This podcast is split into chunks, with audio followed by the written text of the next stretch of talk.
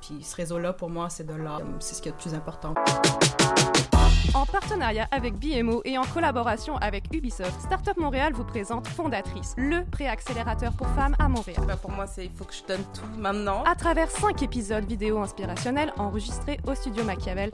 Tu te dis, faut que j'y aille. Parce que travailler à temps partiel d'un côté, ça, ça va pas y arriver, là. Des entrepreneurs en démarrage et d'expérience mettent carte sur table et échangent sur la gestion du risque. Découvrez toutes les clés pour faire le grand saut avec confiance. Composer avec la solitude, quand lâcher sa job, budgéter son projet embarquer son entourage, adapter son mode de vie. On répond à toutes vos questions pour passer de l'idée à l'action. Pour ce premier épisode, on parle de solitude, de réseau et de gestion d'équipe avec Annette Nguyen, Mona Lisa Prosper, Lia Ferranti, Laurence Fafard et Jennifer Montreuil. Bonne écoute!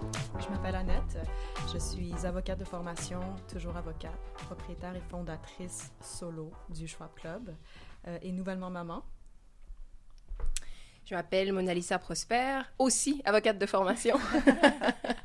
euh, euh, Aujourd'hui, je suis la directrice du programme de démarrage pour entrepreneurs noirs de futurpreneurs. Et euh, j'avais, j'ai toujours un projet d'entreprise dans lequel je me suis lancée seule qui s'appelle Uplift et qui offre des sous-vêtements pour femmes, une marque inclusive qui inclut la technologie aussi. Alors voilà. Moi, je suis Jennifer, fondatrice de BeGen. Je suis présentement dans le la cohorte de fondatrice avec euh, Startup Montréal. Puis je suis une solo entrepreneur. Bonjour tout le monde, moi c'est euh, Laurence et je suis cofondatrice d'Alatromédia avec euh, Lia ici qui va se présenter. c'est une maison de production de podcasts et le projet qu'on travaille avec fondatrice, c'est un café podcast.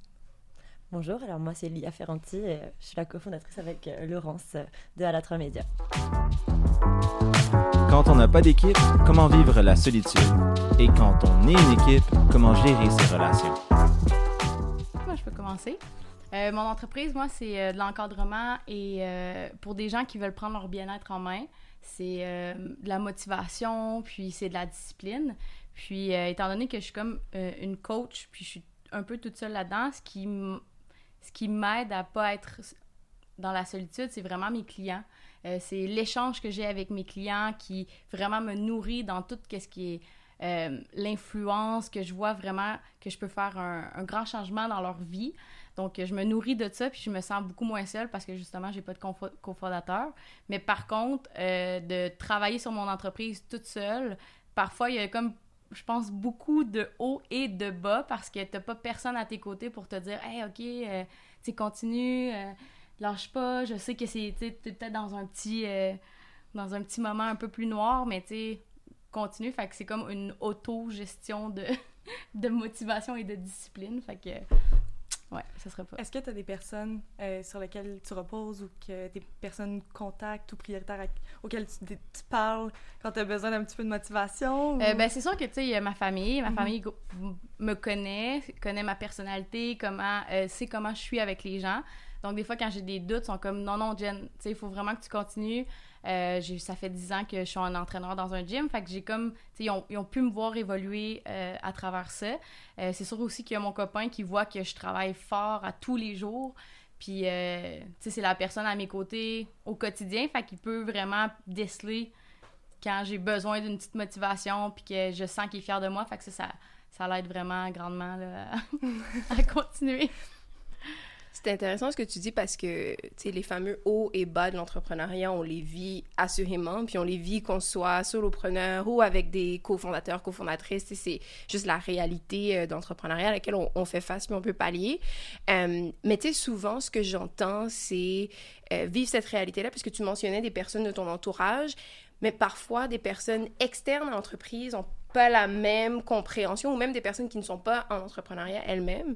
Euh, moi, de mon côté, j'ai vécu les deux. Fait que j'ai, j'ai, euh, j'ai un parcours euh, assez éclectique et je fais pas mal de choses. Fait que dans le passé, j'ai été entrepreneur et j'avais une cofondatrice.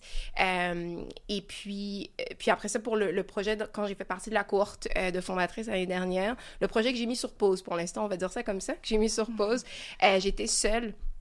Puis c'est comme dire, il n'y a pas de, de, de, bonne ou de mauvaise façon de le voir. C'est sûr que les hauts et les bas, on les vit différemment, à mon avis, quand on a des cofondateurs, des cofondatrices euh, ou non.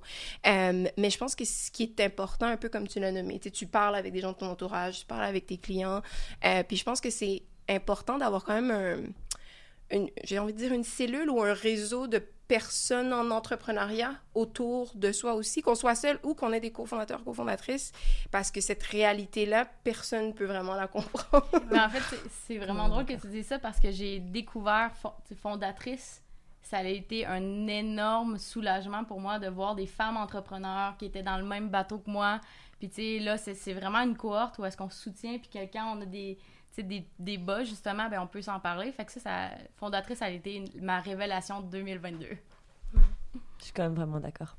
Mais nous, on est deux, donc c'est sûr qu'on a une autre approche un peu. Euh, on, a d'autres problèmes parce que je pense qu'être seul ou, comme tu dis, euh, à deux, euh, on a toujours des enjeux. Mais c'est sûr que les réseaux, ça aide beaucoup.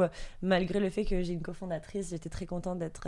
Ben, moi, j'étais membre de la JCCFQ, que Mona Lisa connaît bien. Et rien que ça aussi, c'est des, des, outils qu'on peut aller chercher, je trouve, qui aident beaucoup quand on est seul ou à plusieurs pour aller voir d'autres, rencontrer d'autres entrepreneurs. Moi, j'ajouterais, je trouve que tu peux quand même vivre de la solitude en étant cofondatrice. Parce que toutes les grandes questions de est-ce que je veux continuer, le temps que je veux mettre là-dedans, euh, tu t'y poses quand même, puis c'est des questions qui reposent seulement sur toi. Puis même là, ta décision va non seulement impacter tes choix, mais euh, va impacter l'entreprise de quelqu'un d'autre qui vit exactement le même processus. Fait que c'est sûr, c'est pas la même chose. Puis pour beaucoup de décisions d'entreprise, c'est beaucoup plus facile. Puis on a toujours comme un levier, puis on a aussi euh, une diversité de, de, compétences, puis tout ça, c'est certain. Mais je pense qu'on n'en parle pas assez souvent que des fois, il y a certaines parties de l'entrepreneuriat qui est assez universelle. Euh, puis cofondateur ou cofondatrice, sans cofondateur ou cofondatrice, tu vas vivre un peu cette solitude-là. Complètement. Puis si je peux euh, ajouter, moi, quand je parlais de ma première expérience entrepreneuriale il y a euh, cinq, non, sept ans maintenant. Euh, c'est ça, je disais, j'avais une cofondatrice et moi, j'ai pris la décision de quitter l'entreprise. Fait qu'il y a eu toute une année mm-hmm. de réflexion, personnelle de remise en question que je pouvais pas complètement partager euh, mm-hmm. avec elle. Euh, donc oui, bref, j'abonde complètement dans le même sens. Mais euh, Annette, je me rappelle, quand j'étais... ouais, parce que quand j'ai fait partie de la cohorte fondatrice, je me suis lancée toute seule dans le projet. Et il y a une personne qui m'a approché, une autre femme qui m'a approché pour... qui avait un, un projet similaire. Elle voulait peut-être qu'on collabore, peut-être devenir ma cofondatrice. Puis je me posais la question parce qu'à ce moment-là, on dirait que c'était un projet que j'avais envie de porter seul. Euh, et j'avais un entourage autour de moi. Et je me rappelle, j'avais eu une super belle conversation avec Annette sur le sujet. J'avais beaucoup aimé ton point de vue euh, par rapport à ça, comment c'est important de se connaître. Donc, euh, je te renvoie la balle là-dessus. Je m'en allais justement dire ça. Je trouve, je trouve vos points vraiment intéressants. Mais je réalise à quel point j'aime cette solitude, j'aime être seule, mm-hmm. puis je me connais très bien. Je suis assez difficile comme personne. Alors, je pense pas que quelqu'un voudrait être ma partner. Mon copain me le, reproche souvent d'ailleurs. Mais euh, en fait, j'aime beaucoup cette agilité d'être seul et de pouvoir prendre des décisions. Euh, écoute, du jour au lendemain, si j'ai envie, pas de compte à rendre à personne. C'est sûr que des fois, quand tu as besoin d'avoir des avis ou des opinions, c'est un peu plus difficile. Mais je te dirais que je suis vraiment à l'écoute de ma communauté. Tu sais, le Schwab Club, c'est une boutique d'échange de vêtements. On, est en gang, c'est une communauté, c'est du partage. Donc, euh, oui, je suis seule comme entrepreneur dans, au Schwab Club, mais la communauté au complet m'accompagne. Donc, euh, je suis vraiment à l'écoute de ces gens-là et puis on fait des choses ensemble. Alors, je me sens pas tant seule. Mais, euh, ouais, c'est intéressant de vous écouter. Je trouve ça vraiment inspirant. Je n'avais jamais pensé, tu sais, que c'est vrai que même quand tu es avec quelqu'un, tu peux quand même te sentir seule. Mais encore une fois, c'est vraiment, je trouve, j'aime que tu amènes le côté positif de la solitude. Tu sais, Beaucoup de monde mm. quitte, euh, se lance en affaires parce qu'ils veulent faire leur choix, avoir leur liberté. Et avec la liberté et la liberté de choix vient une certaine solitude à un certain moment. Fait que c'est super intéressant ce que tu dis. Puis pour nous, pour la petite histoire, on est trois cofondatrices. Euh, puis ça l'a vraiment, nous, de notre côté, on a toujours été, euh, comment dire, ça s'est fait tranquillement. On n'a pas décidé d'être entrepreneur. On s'est comme devenu un projet entrepreneurial. puis ça a toujours été une très belle, une très belle relation, puis un développement. Euh, puis on s'est toujours considéré quand même assez chanceuse pour le fait d'être euh, ensemble dans ce projet-là, surtout à un aussi jeune âge, qu'on savait pas trop où on s'en allait. Euh, je pense que c'est aussi pour ça que l'entrepreneuriat peut être bon et positif à un jeune âge quand tu sais pas exactement ce que tu veux faire dans la vie ou c'est quoi ton projet ou quelles sont tes aspirations de carrière. euh, c'est bon d'avoir des personnes aussi qui vont t'éclairer et te remettre sur le bon chemin aussi quand ça fonctionne pas. Clairement. Nous, ça nous a aidés. On est tellement complémentaires. Je pense que sans les, mes cofondatrices, j'aurais, j'aurais pas été aussi loin. Euh, au d'un moment, je pense que j'aurais eu des obstacles. J'aurais peut-être euh, recommencé. Je pense que ça nous a permis, en fait, d'amener ce projet plus loin que ce qu'on aurait pu si on était juste toute seule. Mais je pense que ça, ça dépend vraiment de son équipe. Nous, c'est vraiment la chance d'être complémentaires qui nous a permis d'avoir ça. Mais justement, vu qu'on est tellement différentes en- dans notre complémentarité, ça crée vraiment. C'est vrai que on, on- des fois, on, on est seul dans notre opinion puis dans notre manière d'avancer. Comment vous faites pour gérer euh, un peu le- l'implication? Parce que, tu sais, euh, veux- veux pas, vous pouvez pas être impliqué à toute une partie égale, à des moments égaux dans, dans le projet. Donc, comment vous faites pour gérer ça, pour pas avoir comme ce, ce sentiment de « OK, ben là, j'en donne-tu assez pour ma, ma collègue? » ou comment vous faites pour gérer ça? Un gros défi.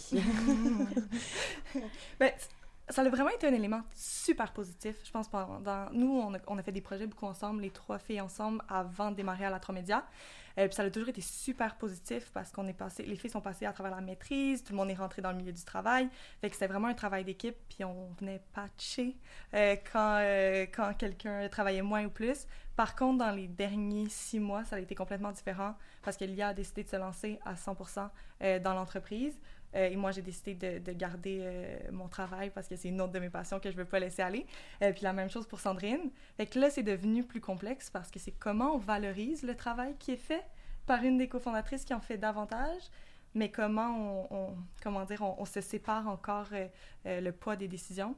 C'est assez, assez intéressant. Mais est-ce que vous trois, vous avez considéré à un certain point euh, amener quelqu'un d'autre dans le projet, avoir une cofondatrice, vous avez toujours préféré... euh, Jamais.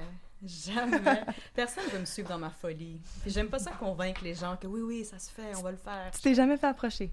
Euh, oui, je me suis fait approcher pour plus comme des extensions de ce que je fais Mhm. déjà, pas tout à fait ce que je fais, mais je trouve ça difficile parce que je me connais puis je vais, je vais, je vais très vite et j'ai peur de, de décevoir, qu'il y ait des frictions et puis j'ai pas envie de m'embarquer là-dedans. Je me dis ah c'est beaucoup d'énergie, je préfère faire les trucs seule. Je me gère, mettons. Moi, je, moi, j'ai eu les deux, là, comme je disais. J'ai- J'ai pris la décision de me lancer. On était trois même au départ. Euh, puis, si j'avais à le recommencer, je le referais exactement avec les mêmes personnes. C'est ce qu'il me fallait pour le, type d'entreprise. En fond, on, a euh, cofondé un bureau euh, qui offrait à la fois des services juridiques et de la consultation d'affaires. Fait qu'on était très complémentaires, ça allait bien. Euh, pour Uplift, euh, disons que j'étais dans une position complètement différente c'était vraiment une, passion pour moi. Ça allait encore, tu sais, le projet, puis, euh, puis l'industrie dans laquelle euh, euh, le, projet s'inscrit. Et à ce moment-là, je sentais que c'était un projet que j'avais envie de diriger seul. Euh, je savais, tu un peu comme ce que ce qu'Annette dit, je pense que c'est important qu'on on doit apprendre à se connaître, accepter qui on est, ce qu'on veut faire, et trouver des manières de s'entourer sans pour autant, si ça fonctionne pas, là, que ce soit avec un cofondateur ou une cofondatrice. Euh, j'ai été approchée justement par une personne, puis je le, je le sentais pas. Je sais que j'ai pas toutes les... Évidemment, on n'a jamais euh, toutes les forces, tout ce qu'il faut, mais euh, ça me fait penser, vous avez parlé beaucoup de complémentarité là, entre vous trois. Oui, c'est génial quand on a euh, des cofondateurs, cofondatrices avec lesquels ça clique puis qu'on peut s'aligner, mais on peut aller chercher cette complémentarité-là d'une autre manière aussi, sans nécessairement ajouter une personne, on va dire, au même pied d'égalité ou autre, là, ou avoir un cofondateur. Puis il faut pas l'oublier, ça non plus. Il faut être très à l'aise dans ce qu'on décide de faire, parce qu'au final, peu importe qu'on décide, ça sera jamais facile. Donc, autant mieux s'assurer d'être, euh, disons, bien dans la décision, puis euh, de favoriser le tout. Donc, c'est ça. De mal s'associer, ça peut aussi euh, te ralentir. Oh mon Dieu, oui. Oui, ça c'est encore plus de travail, d'énergie. Allez-vous chercher de l'aide et des expertises externes pour vous soutenir dans votre projet? j'ai envie de dire, là, euh, en entrepreneuriat, mais dans tout dans la vie, mais surtout en entrepreneuriat, il faut euh, savoir ce qu'on ne sait pas et être à l'aise avec ce qu'on ne sait pas, puis aller chercher les personnes qui savent ce qu'elles font ou qui sont expertes dans le domaine. On- la meilleure décision à prendre, c'est de s'entourer des bonnes personnes.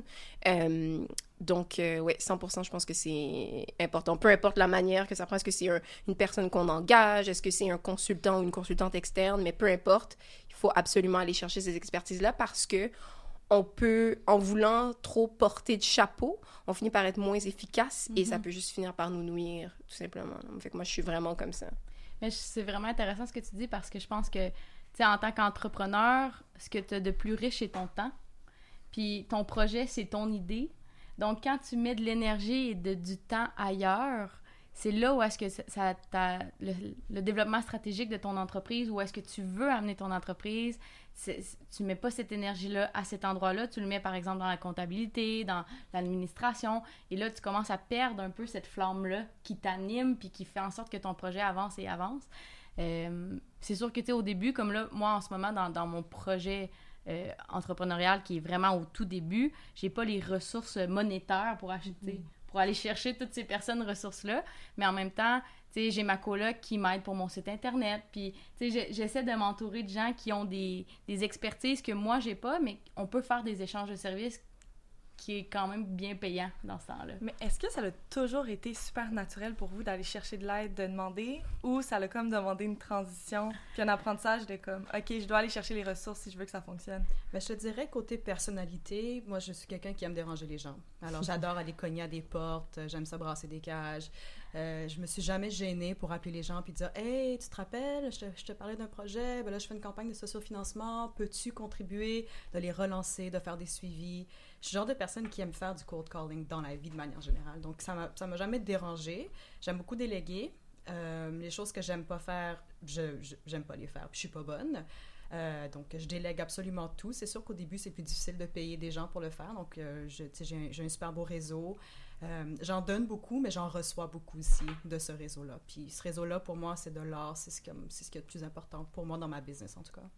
C'est drôle euh, parce que j'ai l'impression que c'est complètement le contraire avec toi, Laurence. sais, Laurence, c'est comme vraiment dans, dans comment je veux, je veux pas déranger personne. Euh, j'ai vraiment la misère à demander de l'aide. Je confirme. ouais, 100%. Je suis, euh, moi, je suis tout le contraire. J'ai vraiment peur de déranger dans la vie, puis j'ose pas demander de l'aide. Fait que moi, c'est pour ça, moi, j'ai énormément de courage pour les gens qui décident de, de, se lancer en entrepreneuriat seul. Peut-être ça serait une autre étape dans ma vie plus tard où j'aurais plus de courage, mais moi, aller demander puis cogner à des portes, euh, moi, ça serait, je pense, la partie. Ben, c'est la partie la plus difficile en entrepreneuriat. Euh, mais au moins, j'ai quelqu'un qui me pousse puis comme, OK, Laurence, faut que tu y ailles. mais qu'est-ce qui te fait peur là-dedans? De déranger. Parce que je pense que, les, pour, dans ma perception, le monde va toujours dire oui. Mais j'ai peur que les gens disent oui parce qu'ils se sentent obligés. Non, par obligation. Parce que moi, je pense que je suis plus du côté, je dis jamais non. Quelqu'un me demande mon. Euh, tu sais, je suis ah, plus comme, comme, ça.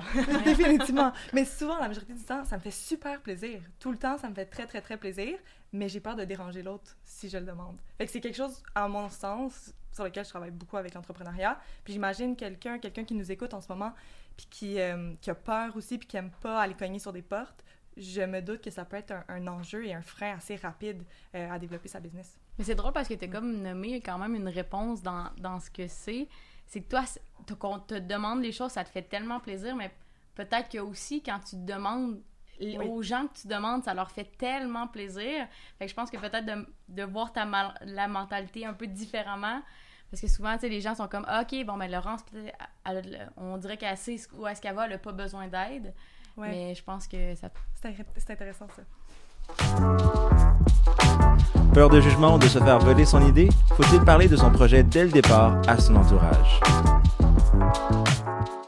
Moi, je pense qu'il faut pas parler de son idée à son entourage. Non, pas parce que ton entourage va te voler ton idée, mais parce que souvent, quand on en parle, les gens ont peur pour nous parce qu'ils vont, ils vont regarder notre idée à travers leur lentille. Ils vont se dire c'est pas possible, c'est pas une bonne idée. Moi, si j'étais toi, je ne ferais jamais ça. Mais c'est justement ça le truc, c'est que tu n'es pas moi. Donc moi, je sais que ça se fait, je sais que je vais le faire et je vais bien le faire. Alors il faut faire attention quand on parle de projet, qu'on s'excite et qu'on en parle à notre entourage, parce que souvent les gens vont essayer de mettre un frein. Wow, t'es avocate, t'es bien, tu gagnes un bon salaire. Pourquoi tu fais ça? C'est pas une bonne idée. Je pense que c'est vraiment plus safe de juste rester dans ta zone de confort. Euh, je pense que c'est une mauvaise idée.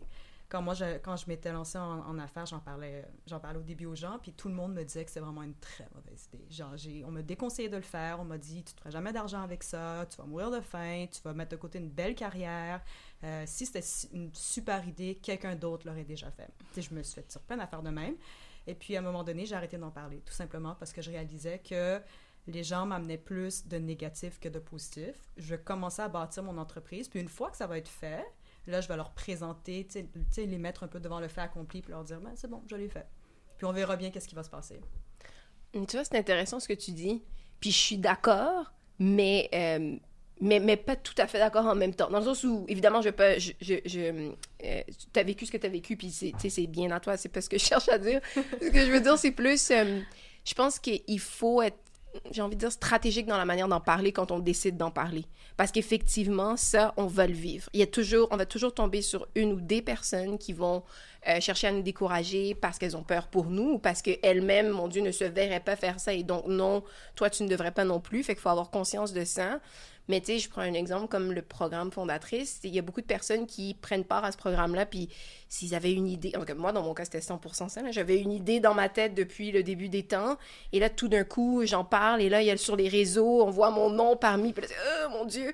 Mais en même temps, en en parler de cette manière-là m'a permis de le développer, m'a permis de, développer un, un- réseau spécifique, on va dire, à- à ce que je cherchais à faire. Fait que je pense qu'il faut, il faut trouver cet équilibre-là. Mais il faut pas se laisser, et ça c'est dans tous les cas, parce que même une fois que l'entreprise elle est développée euh, ou elle démarre, on va en parler, des gens vont porter des jugements négatifs, il faut un peu se bâtir une carapace et développer sa confiance par rapport à ça, parce que c'est pas parce que ça n'existe pas ou que si, si c'était une bonne idée comme, comme on t'a dit, ça, ça, existerait déjà, c'est pas vrai. Fait que c'est le petit bémol que je- que j'apporterais, mais voilà. Je suis quand même d'accord avec toi, euh, Mona Lisa, je pense. Puis aussi, j'ai l'impression, en discutant avec d'autres fondatrices, moi par exemple, ça a jamais été ça. Mon, mon réseau est très entrepreneurial. Tous mes proches sont entrepreneurs et tout. Ça a toujours été l'inverse. Ils se sont toujours demandé qu'est-ce que je faisais dans, une, dans un chemin classique. C'était plutôt l'inverse. Donc en fait, l'entrepreneuriat était comme plutôt facile. Mais à l'inverse, en discutant avec d'autres, je me rends compte que c'est comme si les gens ont peur de l'afficher parce qu'ils ont peur de pas y arriver et comme si ça allait décevoir les autres. On a comme cette espèce d'impératif à la productivité. Donc si tu dis un projet, tu dois le faire, tu dois y arriver, ça doit être une réussite. Alors que si tu le dis pas, tu peux ne pas y arriver, puis c'est correct. Alors qu'en fait, euh, c'est pas grave d'essayer. Au contraire, tu as eu le courage d'essayer, de te lancer. Au pire, tu tombes, c'est pas grave, tu recommences, tu te relèves, tu apprends tes erreurs. Moi, ça a été vraiment plus euh, ça que je trouve on a vraiment cette peur-là, justement, comme tu dis, l'afficher sur les réseaux, ça veut dire, OK, qu'est-ce que je fais? Je quitte mon emploi pour partir à un projet, mais en fait, euh, c'est au contraire, c'est du courage. Puis euh, je pense qu'il faut qu'on arrête d'avoir peur d'échouer, parce que c'est juste, euh, c'est pas un échec, c'est un apprentissage. C'est intéressant aussi ce que tu as dit, Annette, parce que, tu sais, souvent, la société, on a des standards. Donc là, tu t'as dit, Mhm. ah, tu vas lâcher, euh, tu t'es avocate de formation, t'es- tu gagnes bien ta vie, puis tu vas lâcher tout ça pour peut-être ne pas réussir, tu sais. Mais en même temps, est-ce que la question qu'il faut qu'on se pose, c'est est-ce que à tout, au day-to-day, est-ce que tu es heureuse dans ce que, ce que tu fais ou ton projet que tu veux démarrer, ça va vraiment te nourrir plus, puis que tu vas te lever le matin, puis tu vas faire comme, hey, OK, là, je me sens bien avec ce que je fais. Puis, fait qu'il y a beaucoup aussi le- la société qui a un, un- un gros impact sur comment qu'on peut penser. Puis, puis l'objectif, c'est d'essayer de le plus possible de pas, euh, pas embarquer là-dedans. Moi, je l'ai vécu dans, mon, dans ma vie personnelle parce que j'ai euh, étudié la danse. Euh, je voulais devenir danseuse professionnelle. Puis au bout de, de ce, programme-là, ben, mes parents, ma famille, mon entourage a dit ben tu serais mieux d'aller à l'université parce que je vois pas comment tu pourrais vivre de ça. Fait que, tu sais, là, c'est vraiment beaucoup de pression qui fait en sorte que j'aurais pu très bien le vivre. Puis j'ai des amis qui l'ont fait, ils vivent de ça, puis c'est les personnes les plus heureuses. Je dis pas que je suis pas heureuse en ce moment, mais euh, en ce moment, le projet, mon projet justement, ça, ça me nourrit beaucoup.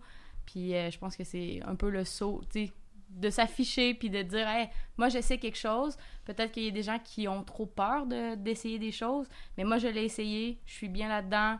Même si je réussis pas, il va toujours avoir... euh, l'avo- tu peux toujours revenir avocate, là, il y a- sans problème, là, tu sais. Ben, je le dis souvent, ma plus grande réussite, c'est pas de devenir avocate, c'est d'avoir renoncé à une carrière d'avocate Ouais. pour me Mhm. faire plaisir. C'est beaucoup de courage. Ouais. Ben, c'est ma plus grande réussite. Ça, euh, je suis vraiment fière. Félicitations. Merci. C'est quoi la réussite au final? Est-ce que c'est avoir un bon salaire ou est-ce que c'est être heureux au C'est day-to-day ça, exact. Ça dépend euh, comment on, quantifie ça, je pense, et si on veut le quantifier.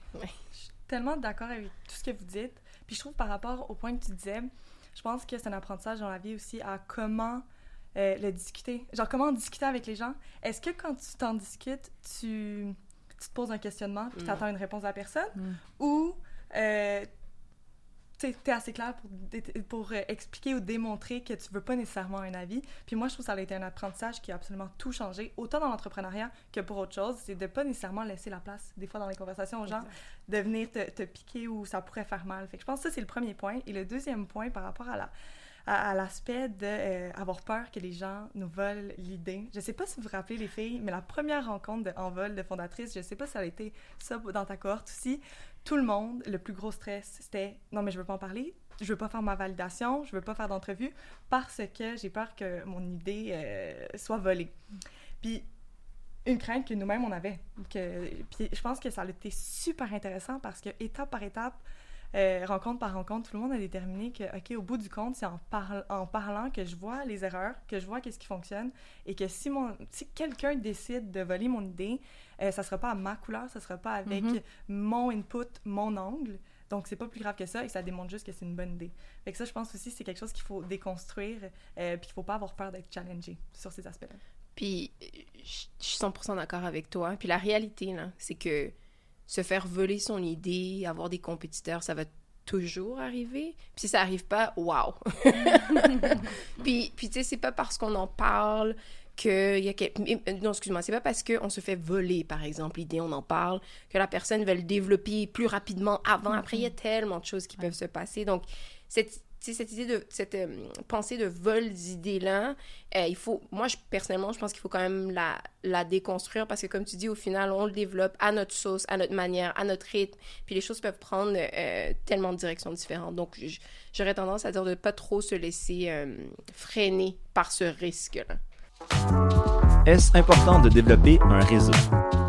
100% important. développer son réseau, je dis pas que on développe son réseau uniquement en allant à des 5 à 7 ou autres. Je pense que c'est important de savoir, encore une fois, il faut se connaître. Euh, il y a des personnes qui, aller dans un 5 à 7 euh, où s'ils connaissent personne, c'est angoissant, euh, ça ne fonctionne pas et c'est correct. Il y a une, une, multitude de manières de réseauter, mais dans tous les cas, je pense que développer son réseau, c'est la clé. Moi, ça m'a aidé mon Dieu, euh, autant sur le plan des carrières professionnelles, euh, euh, les différents postes que j'ai occupés, autant pour l'entreprise que j'avais, le projet d'entreprise que j'ai mis sur pause, tout ça, mon réseau m'a énormément apporté à plusieurs niveaux, que ce soit pour trouver des des clients potentiels, des partenaires collaborateurs potentiels ou des personnes qui pouvaient juste m'aider à réfléchir euh, différemment, à apporter leur expertise. Fait que non, moi, je, puis je le dis, là, je parle tout le temps, je donne toujours ce conseil-là, il faut développer son réseau, mais le faire à sa manière. Il y a des gens qui aiment aller dans des 5 à 7, il y a des gens qui préfèrent essayer de contacter une personne, la rencontrer one-on-one, aller prendre un café. Puis je trouve que c'est là qu'on bâtit des, relations aussi solides. Puis j'ajouterais, euh, c'est important de développer son réseau, mais c'est important aussi de le de le nourrir, de, de le, c'est pas juste, surtout si c'est des personnes avec lesquelles on veut garder un lien, mais de, de, prendre l'habitude, un peu comme on le fait avec des amis. Encore une fois, ça dépend de la personnalité de tout le monde. On prend des nouvelles une fois de temps en temps. C'est important euh, aussi à faire, parce qu'au final, c'est des belles relations qu'on cherche à bâtir. J'aime ça ce que tu dis, parce que souvent, on pense que le réseautage, c'est des 5 à 7, c'est la jeune chambre des commerces, mais c'est vrai que... Euh, où est-ce que j'ai développé mon réseau, c'est dans des ateliers, c'est dans un programme de fondatrice, c'est dans des webinaires où est-ce qu'il y a des échanges, puis que là, tu te mets à discuter avec d'autres personnes, puis là, tu te rends compte de, leur expertise, tu te rends compte du brainstorm qu'on fait ensemble. Fait que je trouve ça, j'avais pas vu ça de cette façon-là, parce que, tu sais, quand on parle de réseautage, on est, on se le fait dire aussi, ah, c'est important que vous vous fassiez voir, euh, que, tu sais, les 5 à 7, puis blablabla. Mais, euh, ouais, je vais en prendre bonne note euh, de ça.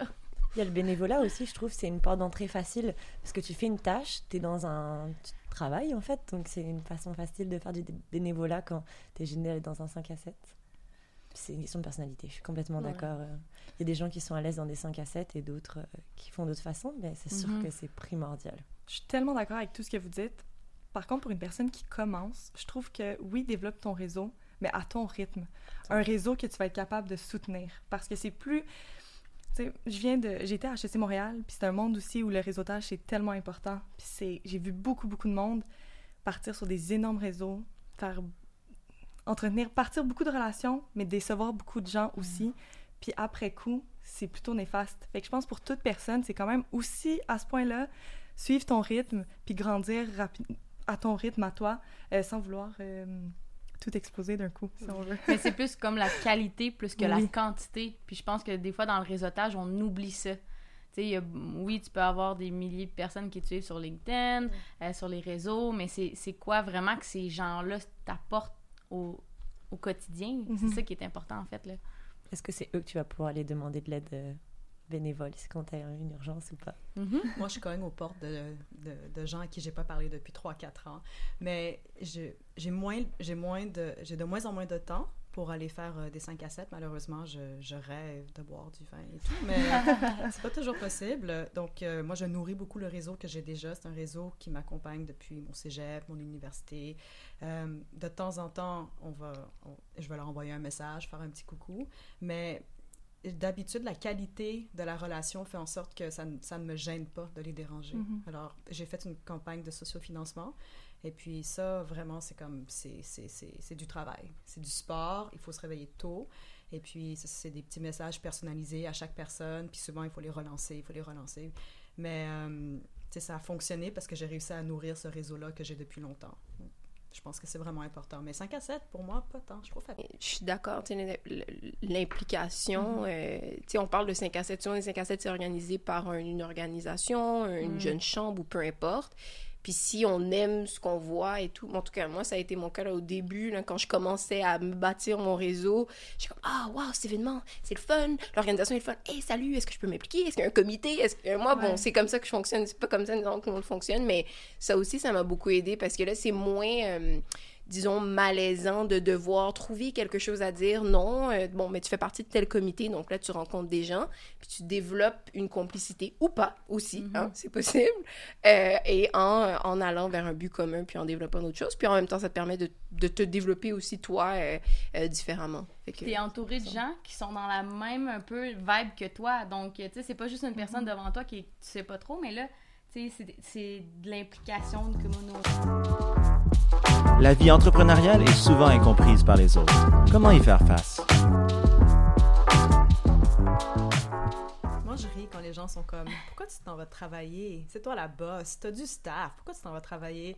Puis je pense que ça, c'est comme le plus gros mythe. En fait, je suis la boss de personne, tout le monde est ma boss. Alors moi, je fais juste, j'essaie de faire plaisir au staff, j'essaie de faire plaisir aux fournisseurs, aux clientes, aux propriétaires, aux locataires. aux- Mais tu sais, je fais, j'essaie de faire plaisir à tout le monde, mais c'est jamais moi la boss. Donc euh, non, effectivement, personne comprend la réalité de c'est quoi être entrepreneuse. Non, du tout. Moi, je. Sais, on s'entend, moi aussi. J'ai étudié en droit, je suis en barreau, j'étais avocat, tout ça. Euh, puis, euh, mes deux parents ont. Mes deux parents ont immigré d'Haïti. Euh, puis, tu c'est vraiment le- les carrières les plus traditionnelles qu'on a l'habitude de voir. Donc, eux, dans leur, dans leur esprit, leurs quatre enfants allaient trouver leur voie parmi les carrières traditionnelles. Euh, fort heureusement, moi, je suis le bébé d'une famille de quatre. Je suis arrivée bien après.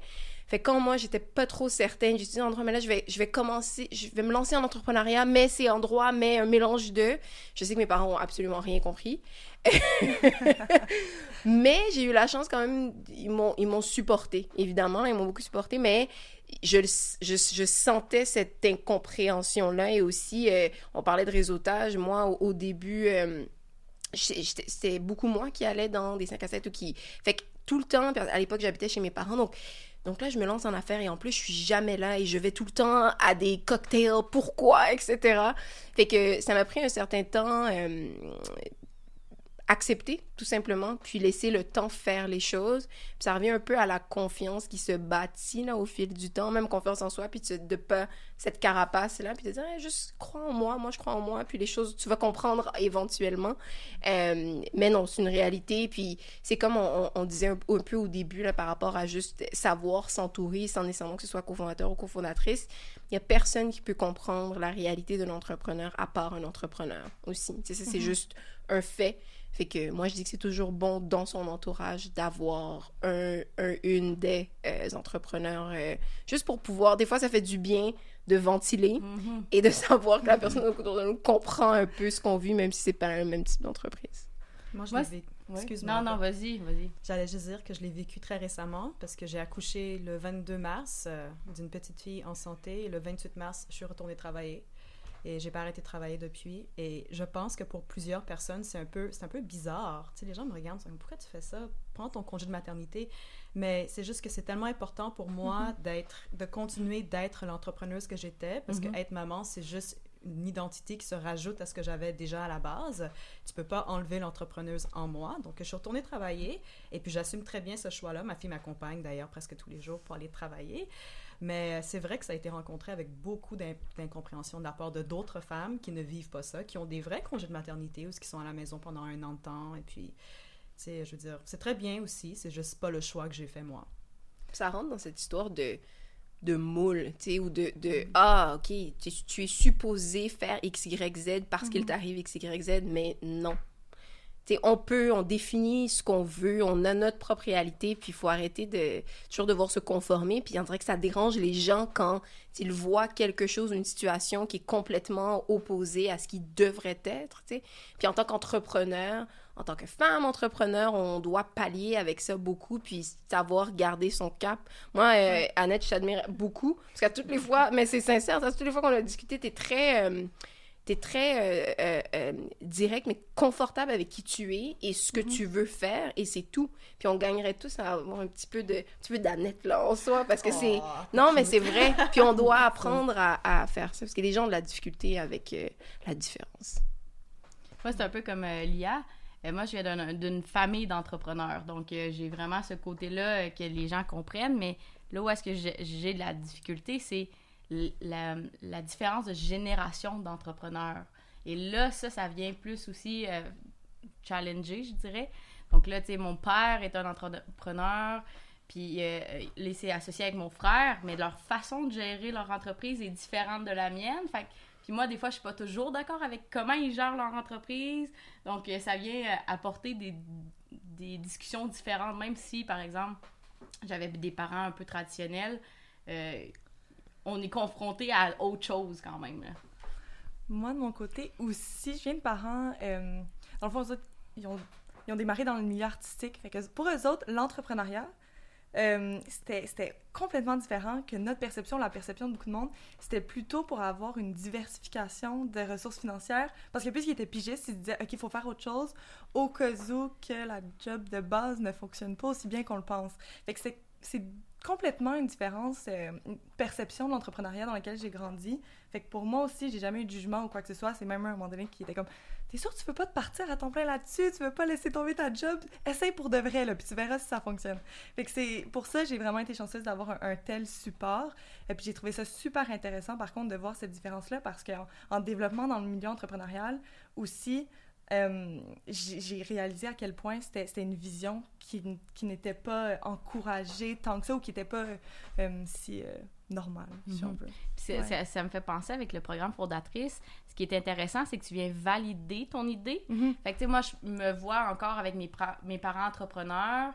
Puis là, tu sais, tu te dis, OK, j'ai cette fibre-là. Est-ce que ça marche pour moi? Est-ce que, est que je suis les pas de mes parents? Que- Tu sais, il y a beaucoup de une id- une identité que tu te crées à, par- à partir de là.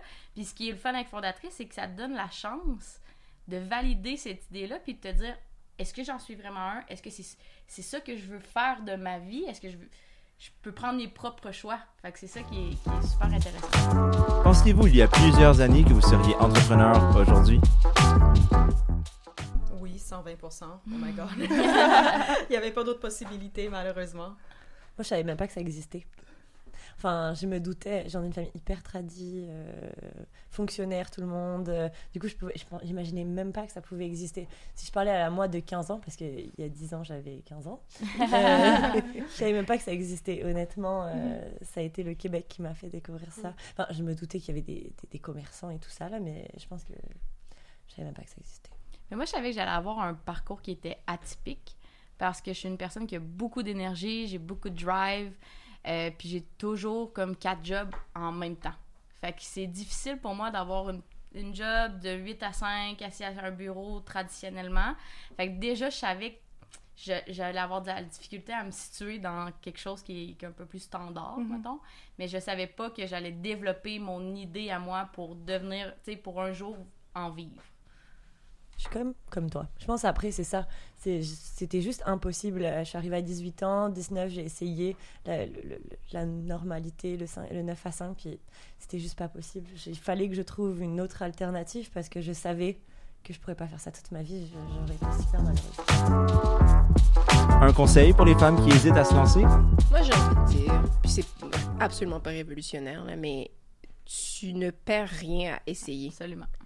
Tu perds rien à essayer, tu perds plus à ne pas essayer puis à laisser l'idée euh, traîner dans, dans ton esprit. Parce qu'au final, euh, ton idée telle qu'elle est maintenant, elle risque d'évoluer si quand tu l'essaies. Peut-être que tu vas te rendre compte que c'est pas ça, mais il faut faire ce cheminement-là.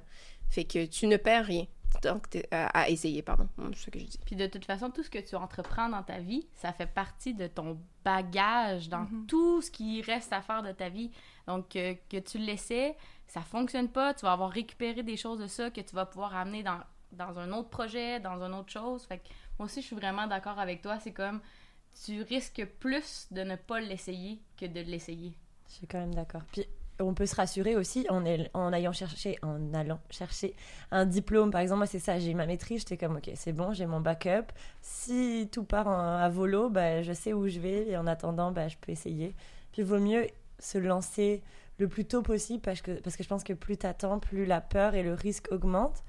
Et en tant que femme, on a, notre gestion du risque est beaucoup plus... euh, on, on nous apprend moins à nous lancer, je pense, culturellement. Donc, euh, je pense que... Mais en fait, la question qu'il aussi faut qu'on se pose, c'est qu'est-ce qui, qu'est-ce qui détermine le risque? Le risque?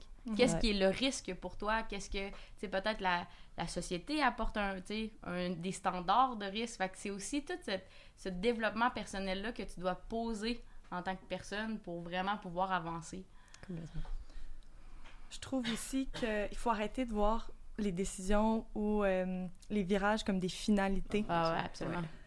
Ça va t'amener ailleurs. Si t'es pas supposé finir avec ce projet-là, ben ça va t'amener quelque part d'autre. Tu vas apprendre quelque chose de pertinent. Puis je pense qu'une fois que tu réalises ça, ça l'enlève un énorme stress et un- une, énorme peur de de- de- de- d'échec. Euh, je pense souvent qu'il a la peur aussi de ne pas se lancer en affaires. Fait que je pense que ça, ça serait vraiment mon, mon, mon conseil. Là. Essaie de voir qu'est-ce qui va venir après, si ça peut te rassurer, mais oublie jamais que c'est pas une finalité, c'est seulement une étape. De mon côté, je pense que ça va être beaucoup plus pratico-pratique. Alors, l'idée que tu as en tête, tu le découpes en tout petits morceaux. Puis, à chaque semaine, à chaque mois, tu travailles sur un petit morceau de ce bigger picture. Euh, L'important, c'est juste de, de, de, faire les étapes nécessaires, comme une chose à la fois, un pied devant l'autre. Puis, éventuellement, après trois mois, après un an, tu vas avoir fait comme pas, mal de choses, pas mal de chemin. Et puis là, ce serait le moment où ce que je serais à l'aise d'en parler autour de moi. De dire, Mhm. ah, j'ai fait, j'ai déjà fait ça, j'ai mon nom de domaine, j'ai mon site web, j'ai déjà mon concept, euh, j'ai mon modèle financier, et puis voilà, je le, je le lance. Mais de faire les choses petit à petit et de pas te dire que du jour au lendemain, tu vas arriver à la finalité de ton projet. Ton projet va avoir le, le, le temps de changer comme 12, 13 fois avant d'arriver à la version finale. S'il y a une version finale. Ils disent que l'entrepreneuriat, c'est pas une course, mais c'est un marathon. Donc, c'est ça qui est important. Puis c'est- c'est intéressant de dire le- la petite chose un peu à tous les jours. Fait que ça, ton projet avance. Puis un jour, ça va arriver. Puis tu es comme, ah, j'ai tout fait ça sans m'en rendre compte, tu sais. Puis souvent, chaque petite chose va te donner la confiance de passer à la prochaine étape. Puis au bout du compte, je pense que c'est pas mal ce que tu as besoin. C'est plein d'échecs. Hein? Moi, ma Mhm. première entreprise, je l'ai lancée quand j'avais 18 ans. J'en ai 35 aujourd'hui. Et puis, c'est- ça a toujours été comme, comment dire, euh, à peu près la même chose, mais différent. C'est plein d'itérations différentes de la, de la même affaire. Et puis, à un moment donné, je suis arrivée au concept que je voulais. J'étais comme, OK, c'est ça, c'est ça qui va être ça. On va aller de l'avant avec ça. Mais j'ai mis beaucoup de temps. J'ai mis quoi, 16 ans? Hmm, je, suis très, je suis très mauvaise en maths. 17 ans. 17 ans. Merci d'avoir été des nôtres pour cet épisode. Si ces entrepreneurs t'ont inspiré, n'hésite pas à partager la série autour de toi et laisse-nous un commentaire au passage. On t'invite à en découvrir plus sur le programme Fondatrice sur le site web de Startup Montréal. À très bientôt!